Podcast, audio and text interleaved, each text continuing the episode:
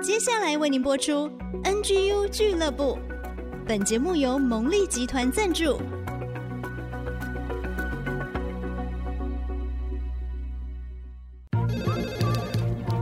分享职场经验，找寻支持力量。NGU 俱乐部，高美祥、黎元月主持，陪你一起 Never Give Up，点燃永不放弃的热情。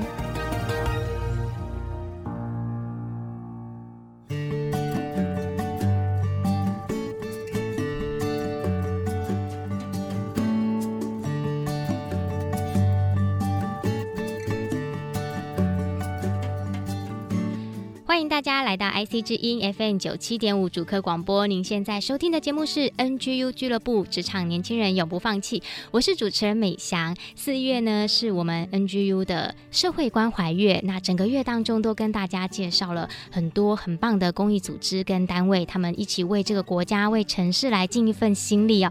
到了四月底，要跟大家介绍的呢，也是我们今天所邀请的来宾，是中华安德烈慈善协会的资源发展处的处长蒋庆章。我们请处长来跟听众朋友打个招呼。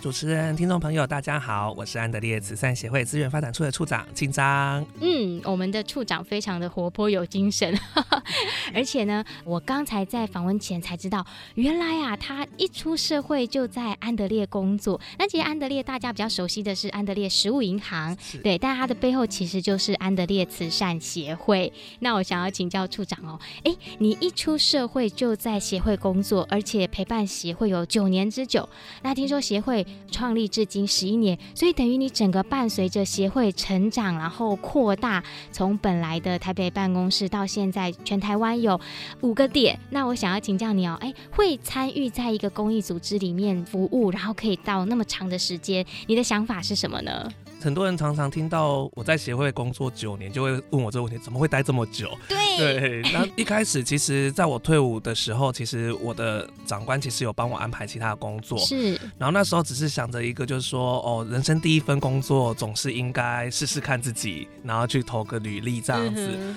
加上因为之前念书的关系，在台北念书，所以就想说，就是选择来台北单位来做投履历。嗯，那为什么选公益团体的原因，是因为其实因为我是教育替代役，那在学校主要是就是陪伴学生。是。那因为让我很印象深刻，就是有个孩子，因为他的。父亲因为酗酒过量，然后在孩子面前过世这样子，嗯、对那个小朋友就很黏在我身边。嗯，其实我本来不是那么喜欢小孩这样子，但是那幼稚园老师就告诉我这段故事，然后就说请我让他抱一下这样子。那其实，在那个时候就其实也埋下自己想要说，哎，社会上其实在我很多未接触的地方，其实有很多需要的人需要帮助的，因此那时候也在想选择说。在公益团体当中，那能够来帮助有需要的小朋友。嗯嗯，一开始进去的时候有想过会做到现在吗？从来没有想过。那是为什么会持续这么长时间呢？因为其实，在服务的过程当中，里面第一方面当然是想到，原来自己所学的东西是可以来帮助到别人的。嗯、对，因为虽然我不是社工本科系，那因为那时候当初协会是需要一个编辑的人员，是，哎，就是想说来写写报道啊之类的。嗯、随着这个过程当中，里面也跟着社工走到了很多有需要的家庭里面。是，当实际走进去的时候，才会发现到说。原来就是这个社会超乎我的想象，社会上当中有很多有需要的人，嗯，也许是我的同温层、我的生活圈里面我所接触不到的。原来在台湾真的有人生活真的如此的艰困，甚至是没有东西可以吃。所以当走进去的时候，才发现说，哦，原来我想要参与公益。那个时候对自己有一个最大反省，是我的腰还弯得不够低，那也因此就是时时看到有这一份需要，就觉得说，那我有这样可以参与在其中的机会，嗯、那也因此这样就傻傻的坐着，然后就这样一路就九年了这样子。哇，这九年的时间其实我觉得真的很长，我觉得也很不容易。那特别是我们看到了那个需要，没有办法就是说啊，假装没看见，就会想要一直回应，一直看看我们还能够做什么。我想这。也是安德烈慈善协会一直能够延续下去，然后还一直不断的扩展的原因。那我想请教啊，等于说你从菜鸟现在做到处长喽，这个九年的时间哦。可是呢，在菜鸟的时间，应该也是也犯过了一些初级的错误啦。那我们节目精神还是要来分享一下，那就请教处长有没有什么印象很深刻的菜鸟事迹呢？啊，真是太多了。因为其实，在协会工作，其实起初人员很少，那所以很多事情都要去帮忙，都要去做。就是有很多事情也是过往没有学过，也没有接触到的事情，这样子。嗯、就像原本只是想说，我只是做个编辑人员，但没有想到有一天我需要可能要去当公关，然后要到外面去跟人家做协会的分享，嗯、甚至是募款做企划。那当然出包包很多啊，穿 超多的。对，可以分享几个很有趣的，像是一开始嘛，跟单位要拜访联络啊之类的，嗯嗯、其实我不会。嗯。然后我还就很认真的在家里苦恼了很久，然后写了逐字稿，就是电话拿起来，然后才写好，哦，电话拿起来，第一个要讲什么就写好。对对对对。然后我印象深刻，我的那第一通电话，是我就跟那个电话对峙了大概五分钟吧，就是我迟迟不敢，不敢不拿起来这样，拿起来对，要按那个电话。然后呢，我拿起来一按那个电话，对方接通了。嗯。然后呢，我就开始也不管对方，他就喂您好，然后我就开始噼啪讲我是逐字稿上面写的东西，嗯、然后讲完，然后讲完，然后对方就是挂了我的电话。啊！天哪！然后那时候我的同事坐在我旁边，就一直疯狂的笑，然 后然后就说就太紧张了，而且有点太像机器人了吧？对对对，怎么会这样打电话呢？然后电话接起来也不问候人家，然后就开始讲自己的，讲自己的这样子，然后噼啪就是哦，这边是安德烈在在这一直讲一直讲一直讲，然后就被办公室同仁取笑了很久，还是说这讲的跟机器人一样，一点感情都没有。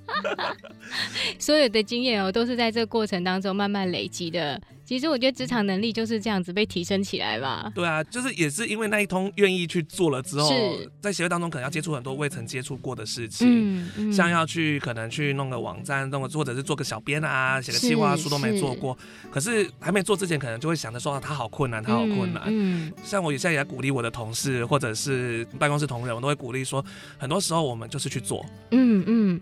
嗯协会其实也是很开放，就是不怕犯错，就是在过程当中里面去学习。是，我们会花很多力气，会想象一个东西，去让我们自己觉得说这个东西又大又难。嗯、可是当我们愿意去跨出第一步的时候，其实它的真实的画面，或者是它真实的样态，其实跟我们所想的，其实往往都有很大的落差。对，我觉得处长这个讲的很棒哦，就是只要你愿意跨出一步，因为常常去吓自己的都是自己啦。对对对，真的。对，就算困难怎么样，你知道难的点在哪里之后，你就可以去。去解决了嘛？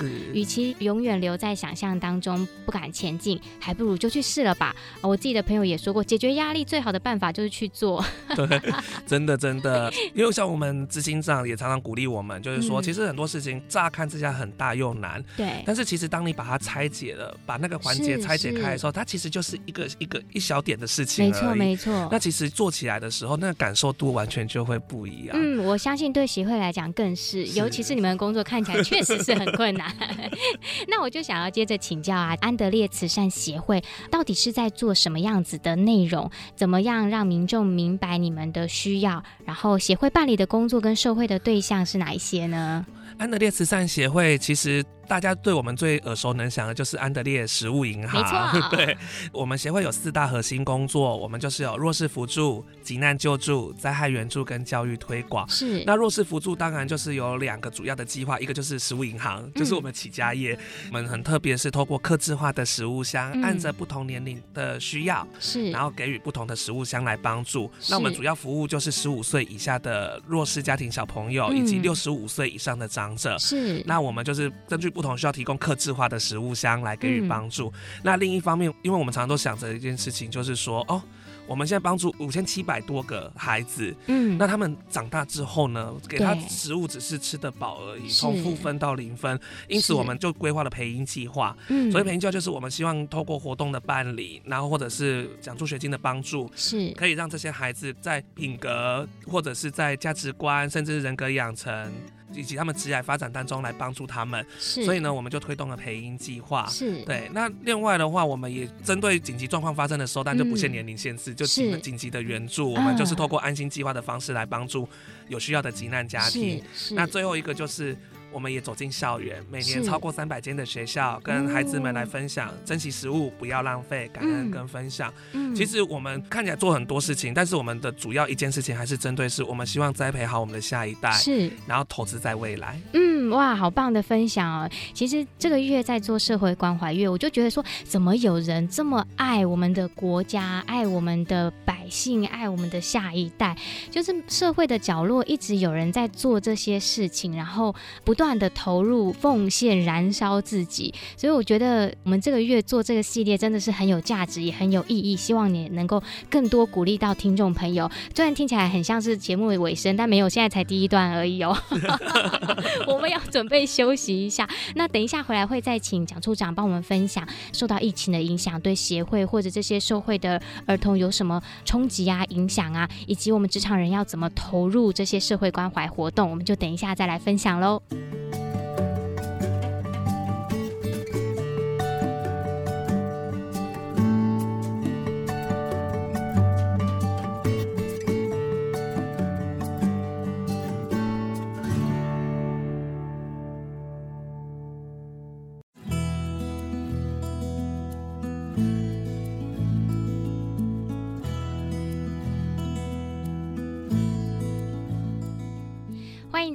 次回到 IC 之音 FM 九七点五主科广播，现在播出的节目是 NGU 俱乐部，我是节目主持人美翔。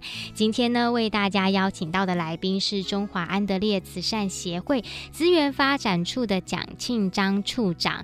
处长呢，非常的活泼生动，刚才呢已经跟我们分享了他怎么会参加安德烈慈善协会的一些过程。协会十一年，处长就在里面九年的时间，所以真的是一起的成长哦。然后也了解到说，其实。协会有很多服务的项目跟工作，最主要大家所熟知的就是食物银行的内容嘛。刚才处长在中间跟我分享哦，从原来协会刚开始就是从十几户的家庭孩子开始，到现在每个月将近支持五千多块六千的这些家庭里面的需要。那我也想请教，因为大家也知道这两年的疫情呢，一般的家庭也受到很严重的影响，特别是那些劳工朋友们或者是餐饮业的小商行的这种的。一般百姓其实影响都非常的大，那我想对脆弱家庭来讲更是非常艰难的时刻，所以我就想要请教处长啊，这段时间在你们第一线的接触里面，会发现你们所服务的社群中有一些什么样的情况产生呢？其实新冠疫情对我们来讲冲击非常的大。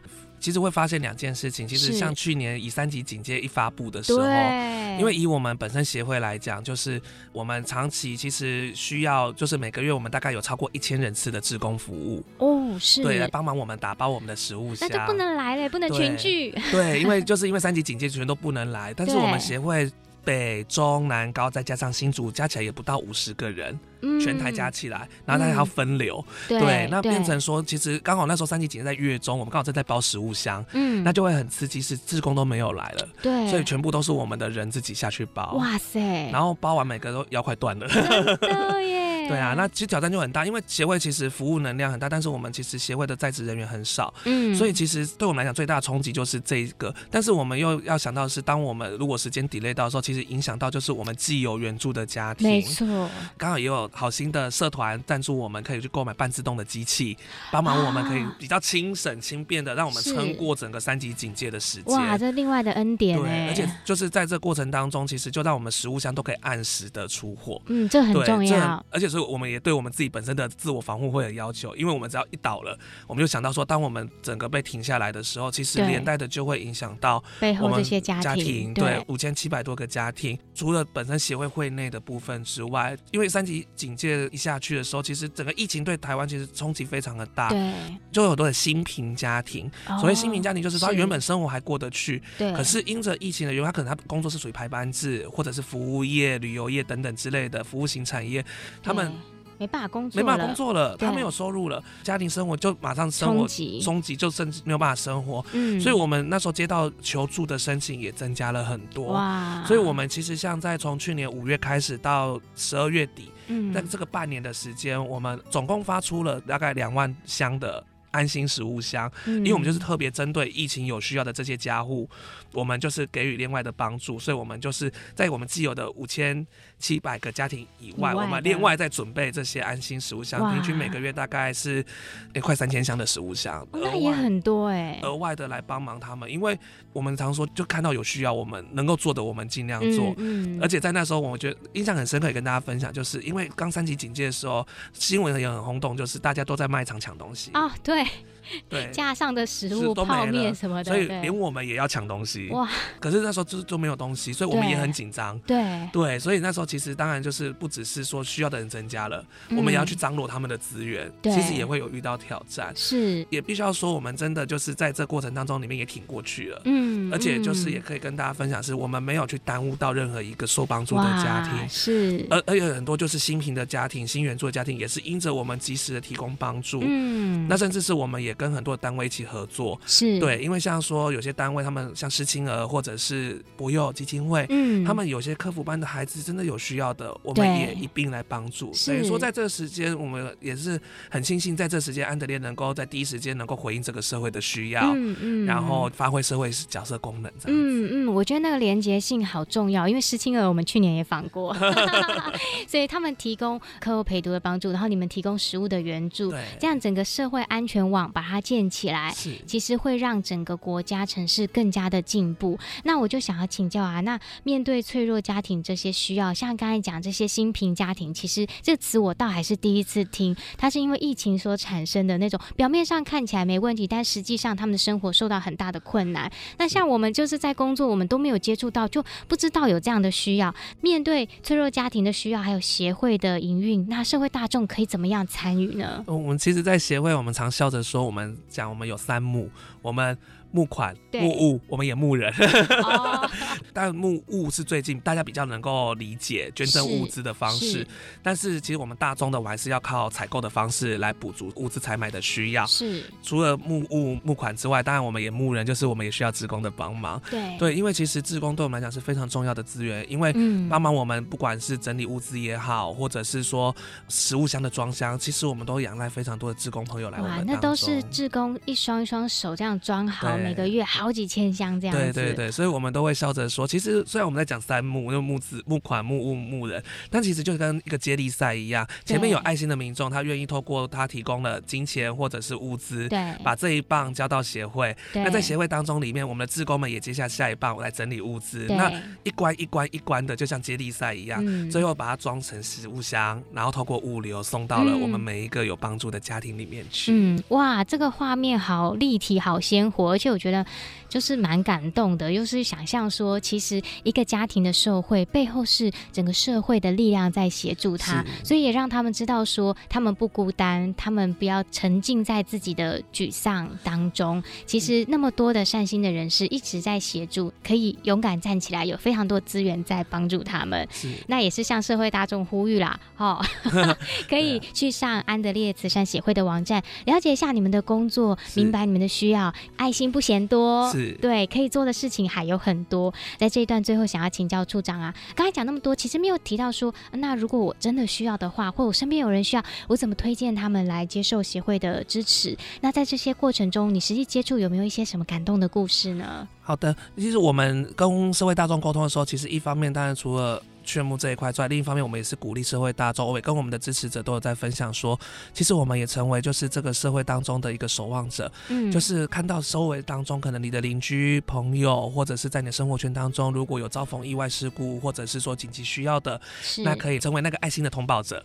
对，也许我们不知道怎么帮助他们，但是可以协助通报，就是一个很棒的爱的行动。是，而且这个是可以鼓励大家，因为现在人就是很有隔阂嘛，然后就是三 C 啊、荧幕啊，但是结果鼓励大家是我们多多看看。我们身边周遭关心周围的人，可以透过到我们的官网，或者是我们的粉丝专业，直接就是在粉砖上面留言，小编都会帮忙处理这样子。哦、是，对，小编也有我本人，我也会来亲自来服务。对啊，那另外的话，其实，在服务的过程当中，因为走过很多个案的家庭，是，那我一直印象很深刻，就是我去拜访了一个应该算隔代教养的家庭，嗯、就是一个阿公，然后他照顾着他的。太太阿妈，她现在就是因为糖尿病，嗯，那其实有点行动不便，然后所有的起居都是阿公照顾，是。然后呢，他的儿子因为吸毒，然后可是变成就是要去洗肾，嗯、因为就是整个身体很严重，坏掉了，坏掉了，对。然后他他有两个孩子，一个哥哥一个妹妹这样子。嗯、其实主要是因为孩子的缘故，所以我们有关心到这个家庭。对。那当我去拜访的时候，我带着食物箱走去的时候。那个阿公看到我的时候，他就直接就眼眶红了。哇！其实我们从来没有见过，因为我们第一次见面。可是食物箱对他们来讲，就像每个月一个稳定的帮助跟支持。对虽然我们不认识，但是他们认得那个食物箱，知道这个食物箱是他们这一家的支持跟力量。嗯。那跟阿公聊的时候，阿公其实就告诉我说。他的朋友们都在公园退休泡茶聊天抱孙子，嗯，而他现在每天还要跟这些年轻小伙子每天在抢零工去赚钱，嗯嗯，他其实觉得很心酸，嗯，对，因为他要照顾孙子，甚至是定期的要开车带他儿子去医院洗肾，哇，然后甚至还要照顾他的太太，负担真的很大。虽然我们给的是一张食物箱，可是这个食物箱其实算是给他们实质的生活帮助之外。其实就像刚刚所提到的接力赛的概念一样，嗯，它其实是后面承载的很多爱心跟关怀与陪伴。这个食物箱对他们来讲，对心里面也是一个安定的力量，嗯，不只是照顾到这些孩子们生他们生活当中的基本的需要，另一方面其实也是给予他们陪伴跟关怀，嗯，而且是一个很实际的让他们感受到。是，所以那时候那个阿公就握着我的手，然后一直跟我说谢谢。嗯，其实每次听到谢谢的时候，其实都赶快笑着说谢谢，然后赶快转过去，又免得自己对对，怕自己会。忍不住，对，就像这样的故事其实很多，也让我也会觉得说，当实际走进去的时候，才会看见在台湾有很多我们不知道的地方，还有很多人需要我们的帮忙。嗯，其实处长在讲的时候，感觉眼眶都已经要有一点泛泪了，但是麦克风前面不能转过去。对啊，我觉得真的是从事这一份置业，心里需要很柔软。其实常常也要接触到这些案主的家庭，那真的是把这些需要带到社会大众的面前。那我觉得刚才讲的，其实不是只是大家看到的这个食物箱而已，是它背后所承载的这些关怀跟陪伴，对于这一些脆弱家庭来讲。讲是多重要的意义，那我觉得这件事情哦是值得我们每个人可以再深思的。那我们要准备休息一下了，等一下最后一段呢，我们再继续来请教蒋处长，他在协会里面这一段时间这么长，他在同仁之间看到大家这样的付出，他自己心中的感动，还有职场人怎么样从我们的公司我们所在的处境里面一起来回应这个需要，我们就休息一下再来分享。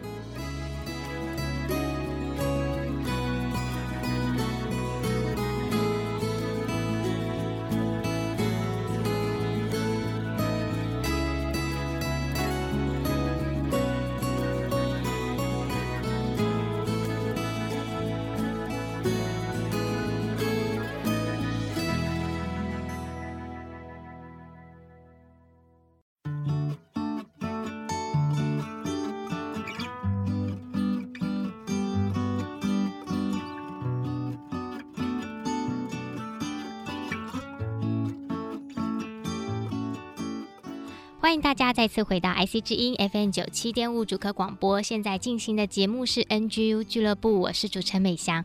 我们的节目呢是每个礼拜一晚上七点到八点首播，每个礼拜天中午的十一点到十二点重播。那在 IC 之音的 AOD 随选集播上面可以线上收听，也有 Google 跟 Apple 的 Podcast。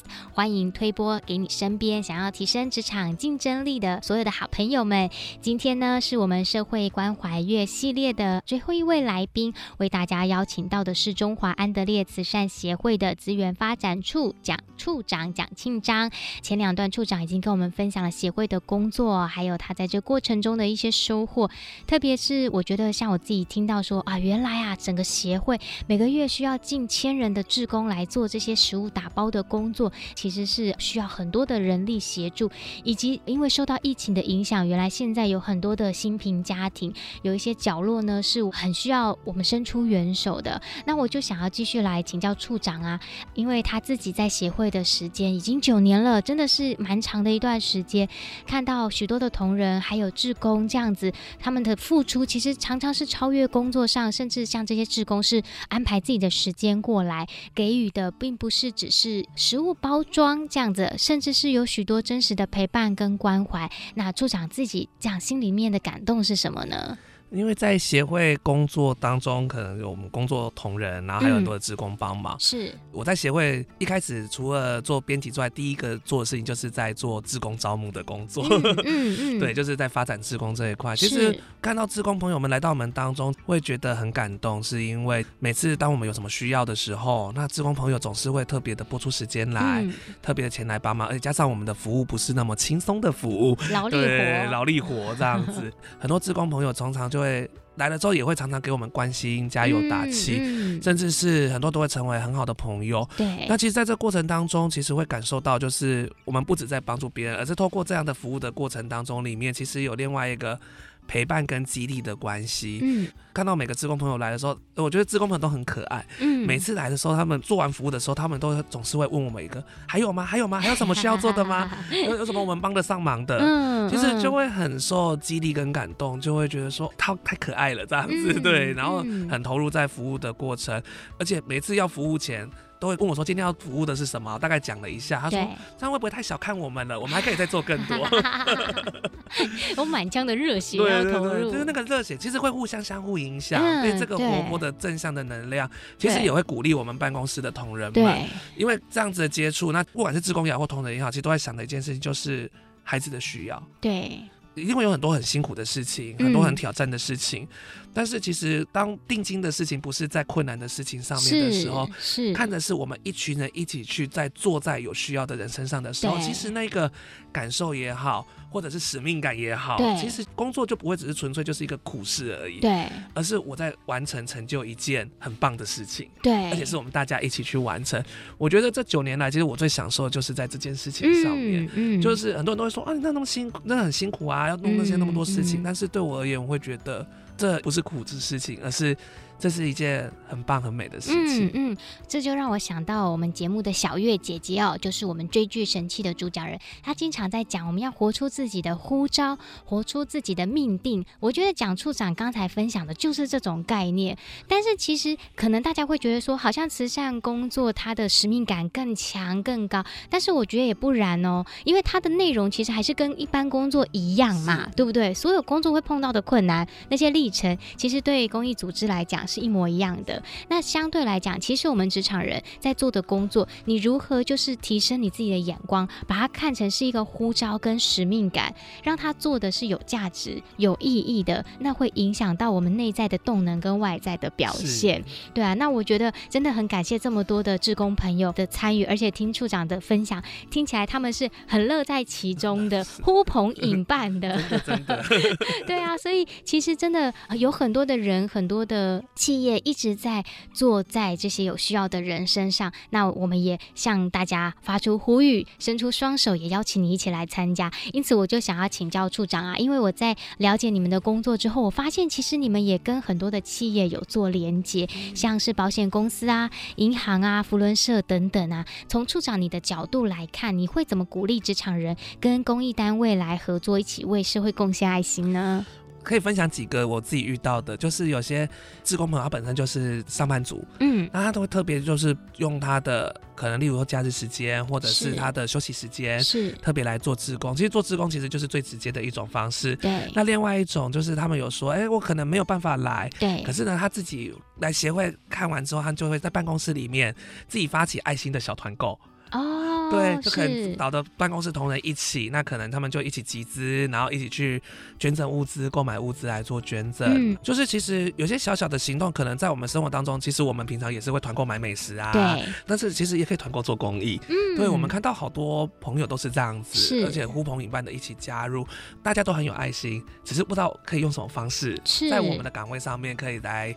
做投入跟参与这样子，嗯，那当然另一方面当然是如果说在企业单位当中，可以像说有职工服务日，或者是说愿意有。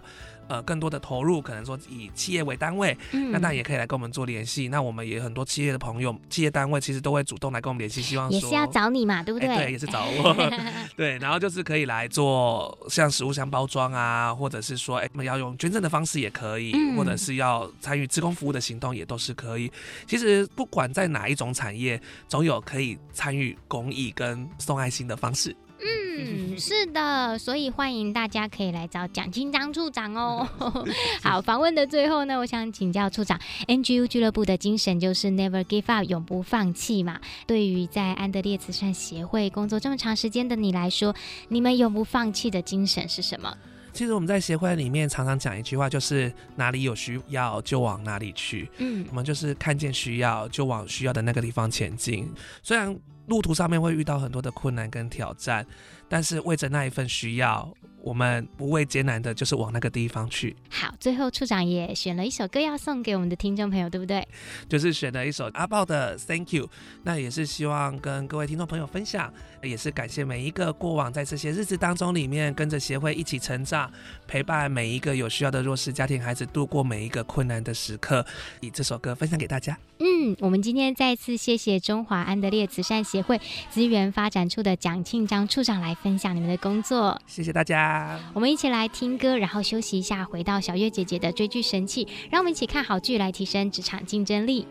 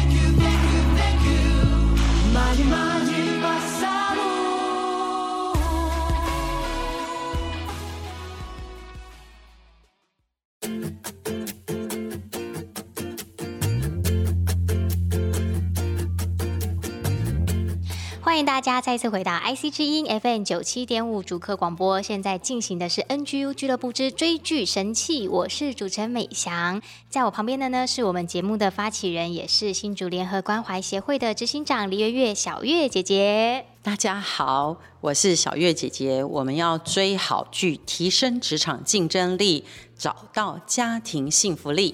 嗯，这个礼拜我们又要来追什么剧呢？好像是一个热播剧，因为我也有看，请小月姐姐来跟我们介绍。我们今天要看的戏呢，真的是在网飞，它在排行榜前几名。其实我一直都很爱青少年，可是我迟迟不想看，就是我觉得太伤心了。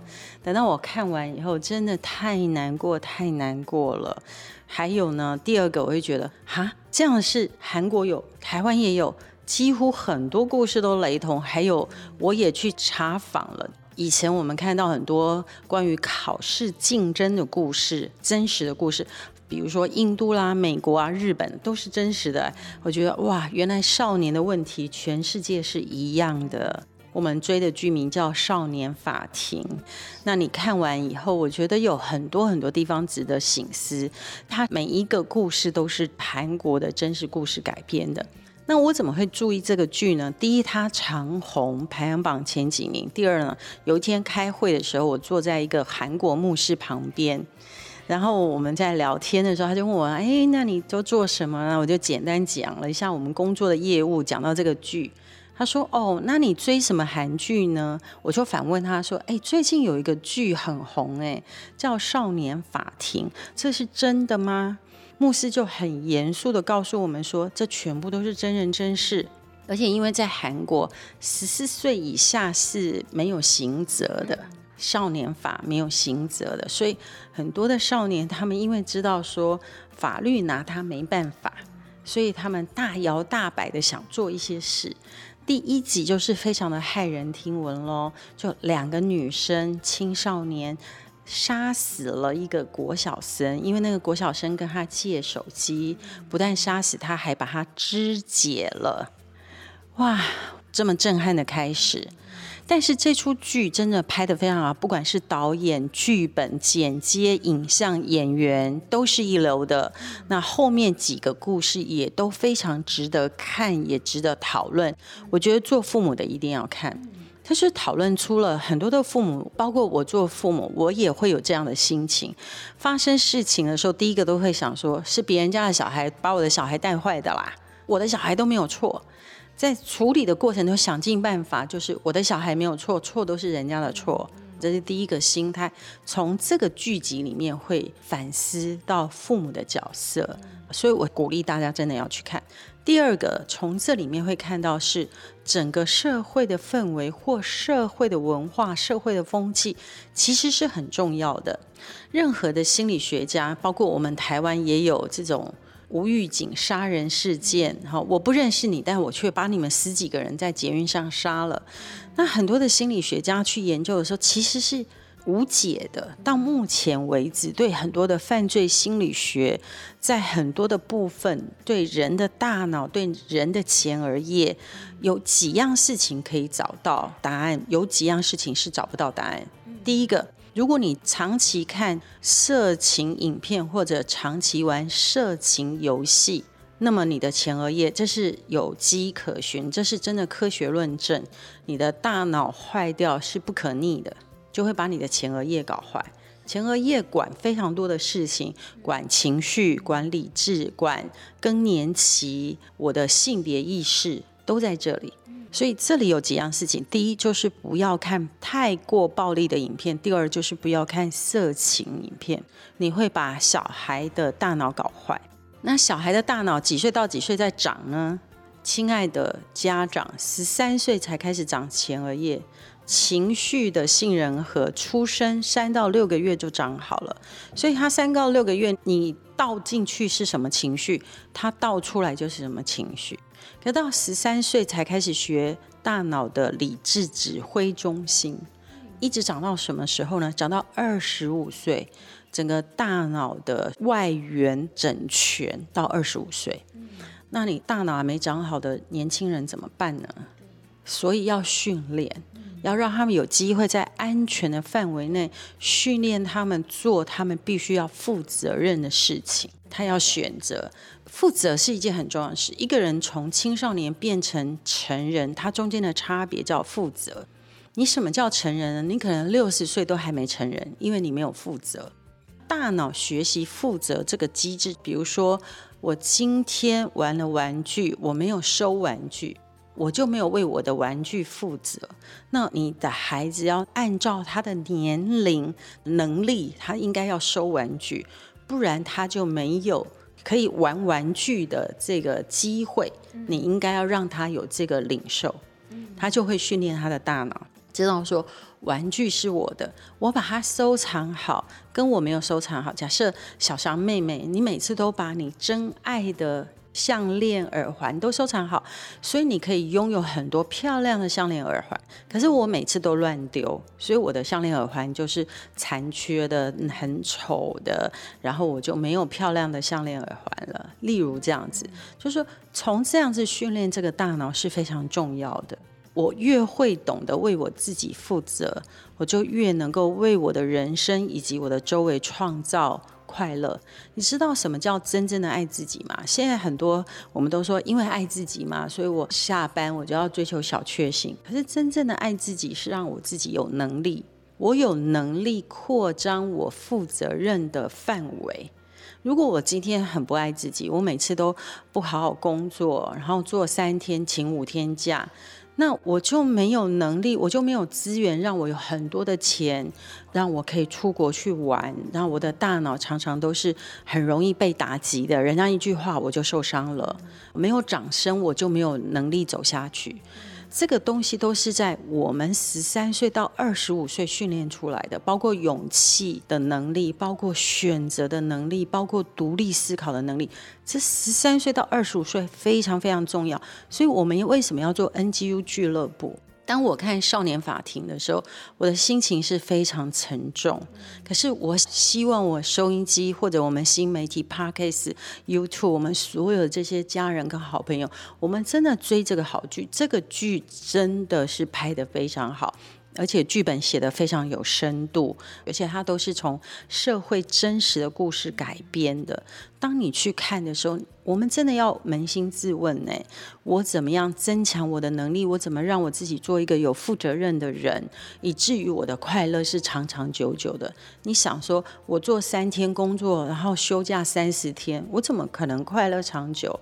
可是我好好的为我的人生负责，所以我的快乐是别人夺不走的。我知道我的位分，我的身份，所以当别人怎么冒犯我的时候，我并不惧怕，我不害怕。我有一个梦想，我知道我要往前走的时候，我里面是充满了勇气的。我不害怕别人的眼光怎么看我，那才是真正的爱自己。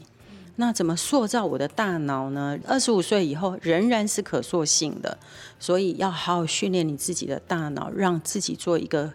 能够为你人生负责任的人，那你的快乐就会加添。好，谢谢小月姐姐哦。我自己呢，在刚上档的时候，很快就把它追完了。那我必须说，这个影集真的很震撼。当然，它里面也有一些比较详实一点的描述。那我觉得刚才讲到的这个，想不到说我们的前额叶长成居然要到二十五岁。那其实 NGU 俱乐部在透过追剧神器，也一直在鼓励家庭，特别是家长。好一段时间，小月姐姐都分享了好多家长可以带着孩子们一起追的剧。那我觉得这一部。是绝对不能错过的。我觉得父母跟孩子都可以得到很深刻的提醒哦，在更多的讨论分享当中呢，也可以建立整个家对于负责任这件事情的态度跟精神。再次谢谢小月姐姐为我们带来这么棒的追剧，而且我觉得她每次都追得很前线，不管是老剧新剧，她都是追起来。刚刚也有提到哦，我们在 Google、Apple Podcast 上面也可以收听。另外，FB 呢，我们追剧神器几乎每一周都会有赠奖活动，所以大家。也要上去留言，也欢迎大家订阅、按赞，在我们的 YouTube 频道上面开启小铃铛。那我们就下个礼拜再见喽，拜拜。拜拜。